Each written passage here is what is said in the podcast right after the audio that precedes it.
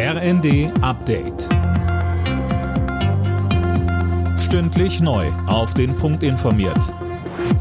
Ich bin Anna Löwer. Guten Abend.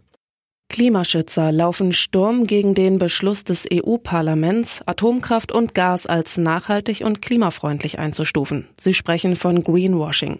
Österreich hat bereits angekündigt, vor dem Europäischen Gerichtshof zu klagen. Die Bundesregierung betonte, man bleibe bei der ablehnenden Haltung zur Atomkraft, werde aber nicht klagen.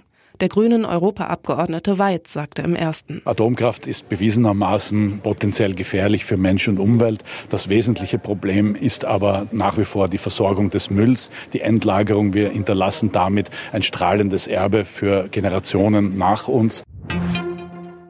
Mehrere führende Minister in Großbritannien wollen Regierungschef Johnson jetzt zum Rücktritt überreden. Grund sind die jüngsten Skandale. Deshalb laufen Johnson auch reihenweise die Minister und Mitarbeiter weg. Mehr von Tim Britztrup. Gestern Abend hatten zunächst der Gesundheits- und der Finanzminister hingeworfen, dazu mehrere Staatssekretäre und ein wichtiger juristischer Berater.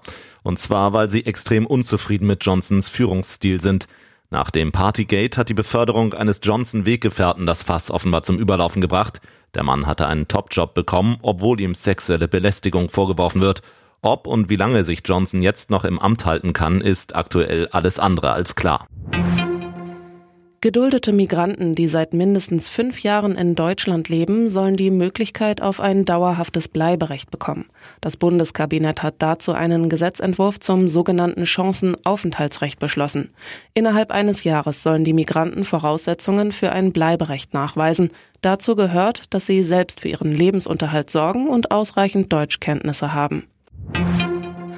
Die Preise für Benzin und Diesel sind im Vergleich zur Vorwoche um bis zu 4 Cent gesunken. Grund ist der Rückgang beim Rohölpreis, so der ADAC. Demnach kostet ein Liter Diesel im bundesweiten Durchschnitt aktuell 1,99 Euro, der Liter Super E10 1,84 Euro. Alle Nachrichten auf rnd.de